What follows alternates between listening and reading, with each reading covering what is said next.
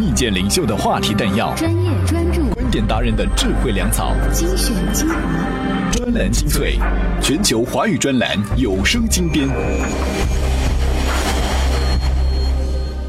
各位好，欢迎收听专栏精粹新春特辑。前阵子哈，作家毛利写了一篇文章，说呢是在某次饭局当中，隔壁的一桌啊坐了几个中老年的男性，酒过三巡，喉咙发粗，其中一个因为儿子至今不肯相亲，黯然神伤，几乎啊是要哭出声了。于是啊，一个老头高谈阔论，为什么高学历人士比低学历人士更难找到满意的对象。这么听着，觉着这种场景还真是有点似曾相识哈。它似乎出现在八十年代反映农民生活的电影里。一些农民为了自己种的作物颗粒无收，怨天尤人。一些农民啊，喜欢说点刚从电视上听来的新种植理论。但所有农民都希望今年能有收获，尤其是到了春节这样的关口上，不然就算饿不死人，家无粮仓，也足够丢人现眼的。不过啊，在城里上班的年轻人想要说服老家父母，我并不是你种的庄稼不能随随便便的开花结果，不想为人类繁殖添砖加瓦，这还真是件艰难的事儿。今天这期节目，我们也来说说过年逼婚这个老话题。专栏精粹今日话题：你妈逼你结婚了吗？为什么你妈会逼你结婚？想反逼结婚，证明自己不是废物就行了吗？难道为了国家、为了社会，也要逼你结婚？专栏精粹为独立思考的经营者服务。一到年底啊，这单身男女的心就揪紧了。正所谓又到一年除夕时，千家万户玩逼婚。眼下九零后已经是被逼得节节败退，而悲催的八零后基本上是被逼到了悬崖边上。还没被逼婚的，估计啊都得是学生。我们先来说几个典型的例子。你妈逼你结婚了吗？作者作家咪蒙。以前我给杂志写稿，采访过一群被父母密集催婚的人，其中一个二十八岁的平面设计师是最容易让人产生共鸣的一个。他爸妈都是狮子座，而且是狮子座中的强硬派。读书阶段，每天对他来一遍早恋十大危害的宣讲，偷看他的日记，一旦发现什么少女情怀，便加强管制。男生打个电话来都要盘问半天。拜父母所赐，他确实没有早恋。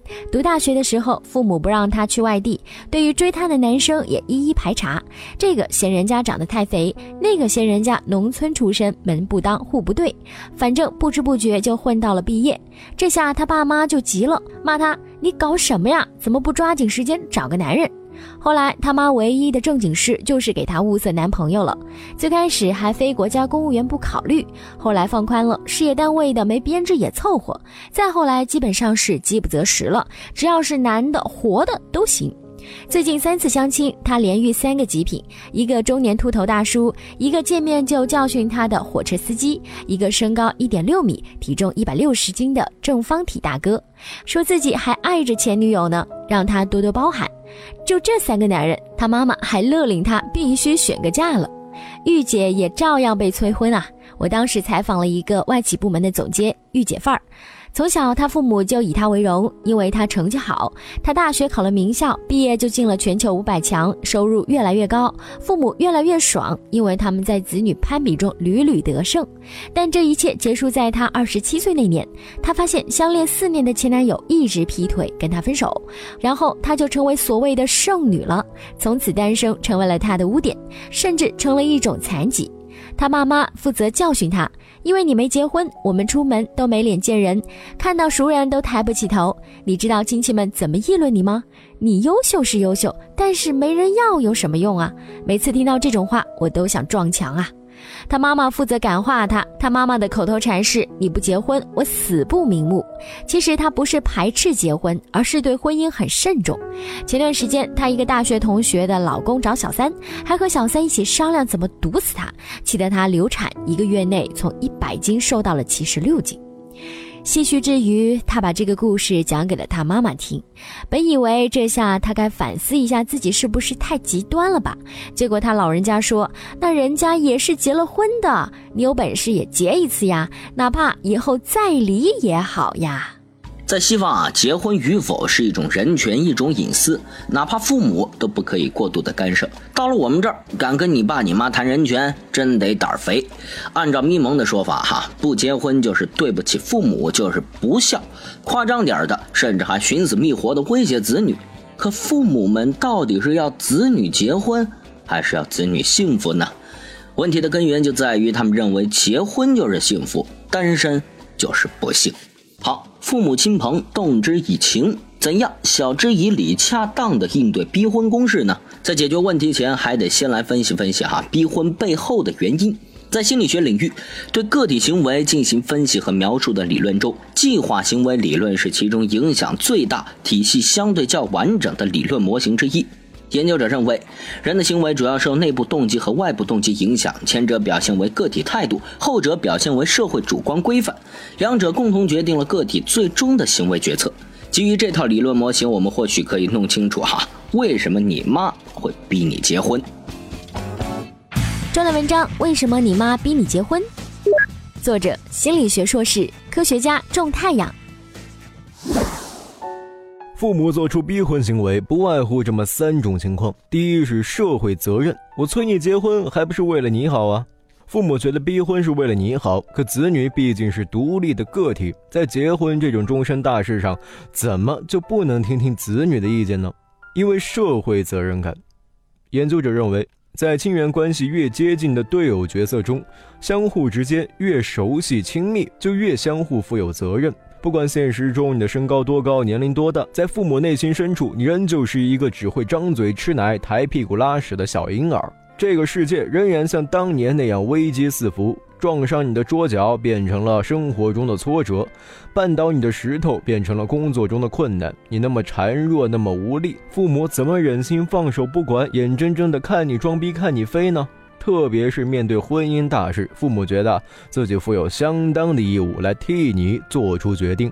第二，自我评价是指啊个体对自己的思想、愿望、行为和个性特点的判断和评价。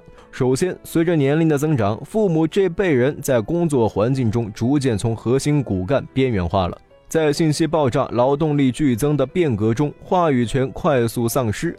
其次，上一代人由于社会环境和时代背景的局限，普遍没有什么业余爱好来填充自己逐渐空洞的日常生活。最后，父母早已习惯了子女在幼年时作为附属品或宠物般的存在，对自己言听计从、百依百顺；而逐渐成长起来的子女试图摆脱父母的控制，寻求自身的独立。一直都大包大揽的父母，无法面对空巢后留下的内心空虚。在连番的打击下，父母难免会自我评价降低，并且急于提高。就算没法再次扮演时代的弄潮儿，重新奏响改革的主旋律，那管教一下子女总还是可以的。于是不逼你结婚，逼谁？不是你结婚，谁结？你不结婚，干嘛呀？第三，权威控制。嘿，你还不听你妈的了？相比于你到底结不结婚这件事情，父母其实更关心的是你到底听不听我们赶紧结婚。相比于你结不结婚这件事情，父母更生气的是你居然不听话，不赶紧去结婚。虽然这看起来是一回事儿，但其实完全不是一回事儿。前者是对于事实的不解，后者是对于权威的质疑。质疑权威其实并不像大家平时提倡的那样受到鼓励，特别是在中国这样高权力距离的传统文化背景下，当被社会赋予了服从预期的子女居然开始反抗父母时，基于高权力的家长权受到了直接挑战，父母感到自身地位受到了威胁，有必要捍卫自己的权威地位。这时候，结婚与否的事实已经不重要了，重要的是家里到底谁说了算。你结不结婚？你听不听我的？你还认不认我这个妈了？你还算不算是个人？你还让不让我活了？刀刀见血，步步紧逼，战争即和平，自由即奴役，无知即力量。你妈在看着你，你再多说一句，你妈就炸了。在很多家庭伦理剧里边，哈都有偷户口本的桥段。这种怪象还真是家族体制的残留。两个人结婚，为什么非得需要户口本呢？这就给家长干涉子女的婚事留下了一条通道。有形的制度外，还有无形的精神羁绊。不少人一面反对过年不想回家，一面又不得不抢车票挤火车，带着红包和礼品回家去，被唠叨，被逼婚。重揽优质文字专栏，汇集高明精英智慧。欢迎收听专栏精粹。欢迎回来，继续收听专栏精粹。过自己的日子哈，本身就是要有点代价的，反逼婚也不是没办法可想。专栏文章：想反逼婚，先证明你不是废物。作者：专栏作家毛利。日本演员芥雅人考上学之后进了戏剧部，大三决定退学做演员，结果父亲勃然大怒，如果只是为了演戏，当初根本没有必要考大学，大骂他。你知道为了供你上大学，家里花了多少钱吗？芥雅人的决定是，既然要这么做，就跟家人断绝一切联系。七八年后，芥雅人出演早间剧，有了点名气，这才恢复和家人的交往。既然想走自己的路，那就走出点样子给父母看看，行不行？不想被逼婚、被安排相亲，干脆今年不回家怎么样？你嘀咕着说，那未免太不孝了吧？可不孝有三，无后为大。既然连最大的一条都已经犯上了，不回家算什么呀？我认识两位三十多岁的大龄单身女，几乎每年春节都会把父母从老家接出来，要么出去旅游，要么留在大城市。你会发现，脱离原来的传统社会之后，父母也没有想象的那么不开明。当有人夸她说“好福气哦，女儿带你出来旅游过年”时，她也不会垮下脸来说“有什么用，又不肯结婚生小孩”。她也会饶有兴致地看看外面的世界，说：“嗯，原来还挺有意思的。”举着不要逼婚的牌子回到老家，跟去狗肉节反对吃狗一个路数。不吃狗肉和不逼婚一样，当然文明，但在特定的环境内，那是难以理解的笑谈。不管你如何反对，举牌子也好，鸣枪也好，誓死不从也好，那些人照吃不误。没准你要说，难道我穷没有事业就不能自由自在的生活了吗？就只能像囚徒一样接受自己相亲结婚的命运吗？你穷没有事业，在大城市拿五千的月薪，想买房靠跟父母摊手，想辞职先回家里住一阵儿，你自由自在的生活完全靠父母的退休金兜底儿。如果乱谈了个男朋友，没准还得考虑让他们出多少钱才够我们在大城市生活。父母当然理所应当的对你的人生指手画脚，谁也不想自己白白花了钱，却让子女依旧坠入穷困生活当中。每年过年时，我都会看一遍电影《B.J. 单身日记》。这部电影经常安慰我：人生就算一事无成，前方还总是有惊喜。三十二岁的英国女人 B.J. 一到圣诞节就免不了被爸妈拉去相亲，连英国绅士们都没进步到不求子女成婚的份上，单身女性们就别苛求老家的父母了。与其一脸愁容烈士就义，不如开开心心退掉贵价飞机票，今年过年不回家。毛利女士啊，试图证明独立是自由的前提，但这话有点倒果为因。一个成年还在啃老的子女，难道就该任由父母摆布？其实说起来，无爱的婚姻啊，并非不能成立。结婚生子表面上是一种社会制度，实际上是对个人基因绵延本能需求的制度化。在这个基础上，促进婚姻建立和存续的一整套道德规范，功能上都是为了提高不结婚生子的社会成本。婚姻啊，主要还是一种合作投资行为，两个家族投入情感和资金，收获子嗣更多的经济利益以及更大的家族势力。理性的投资行为哪能让小儿女的任性热婚来干扰进程呢？因此啊，虽说咱们有梁祝化蝶的千年传奇，但两情相悦始终只是婚姻制度的补充，而非要件。而个人自由的实现，或许还只能依赖家族体制的解体，社会结构的转型。好，最后我们再来听听知名文化学者杨早先生的说法。专栏文章：为了国家，为了社会，逼你结婚。作者：文化学者杨早。小时候，我妈总批评我在家里没有主人翁意识，地脏不扫，被乱不叠，当时十分委屈又无法辩驳。后来我想通了，问题何在？我对家庭事务没有任何决策权，怎能要求我有主人翁意识？他应该反过来要求我有螺丝钉的觉悟，不要因为个人内务的脏乱差影响家容。这样，他对我的斥责和管理就跟城管一样，有充分的合法性。区别只在于是否文明执法。简单的说，在大家族和计划经济时代，不太需要个人的创造力，大家都是按经验或者指令做事儿生活。每个成员的最理想状态就是不给国家社会家族添乱，该结婚结婚，该生子生子，全国全家一盘棋，学习雷锋好榜样。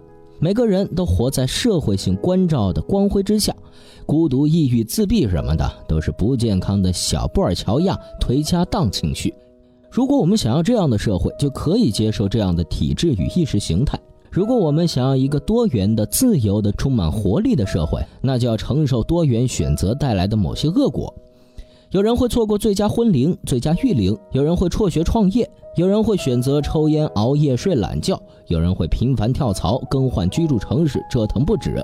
资源在自由流动中寻找最佳配置，而不是由一种老大哥式的关照来确定分配方案。当然，这会是我们最常说的现代病、都市病。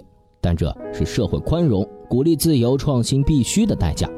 当然，你可以说我们不要极端化，我们要吸收集体主义的优点，也保留个人主义的好处。这种说法无疑伟大、光荣、正确。但我总觉得利弊相生，每枚硬币总有两面，不可能只取精华，糟粕全弃。比如说，社会要不要全面禁枪这事儿，就争议不休好多年，现在仍然只能各行其事。有时候。要求别人从根本上放弃自由选择，不如用制度或者政策来诱导个人改变。年前亲戚聚会，有人提问：听说生二胎的国家付一半的费用，这当然是谣言，但也不失一条可思议的道路。要解决少子化、高龄化等等危机，不一定要用逼婚的手段，提高婚姻福利也是一种解决之道。你们如此在意亲情，就别让任何伤感情的逼婚出现在家庭内部，好吗？备受家长逼婚折磨的中国男女青年们，其实啊并不孤单。在家庭观念相近的韩国和日本，逼婚的现象也在上演。韩国政府甚至还拿出了实打实的逼婚手段，征收单身税。不过，即使这么多手段使下去，他们逼婚的成效比起中国父母还是要差点但逼婚的压力再可怕，也没有没准备好就进入一段婚姻更可怕。青年男女们真不是不想结婚，在如今这个社会，结婚的成本。也实在是太大了。好，过年逼婚这期话题啊，就先说到这儿。感谢您的收听，我们下期再见。我是老彭，如果下面这段话您已经听过了，就赶紧跳下一期节目吧，因为接下来是一段啊诚恳的广告。算上收藏量，在所有平台加起来，充电时间系列节目已经有二十多万的稳定听众。我们采访过其中许多，问他们为什么会订阅收听充电时间呢？其中最多的回答是说，像小松奇谈、百家讲坛，还有动物相对论、逻辑思维这些大 V 的节目听完之后还有时间，然后一不小心就找到了充电时间的这个节目，觉得挺对胃口的，就坚持订阅了。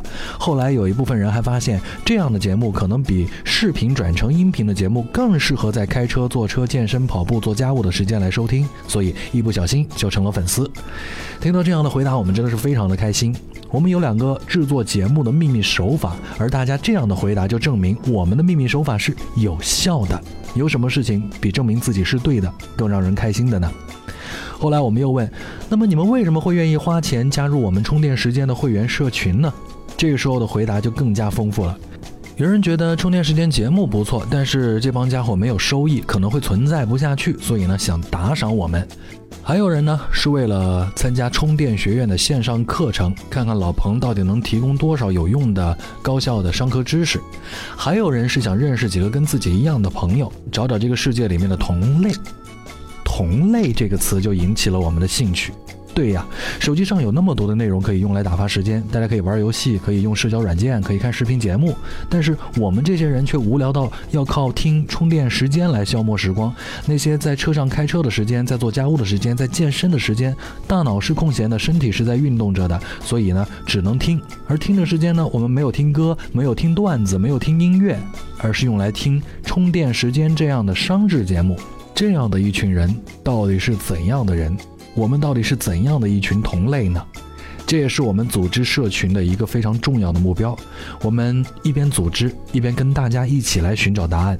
如果你也想跟我们一起发现这个答案，欢迎各位关注我们的微信公众号，点击会员中心加入我们。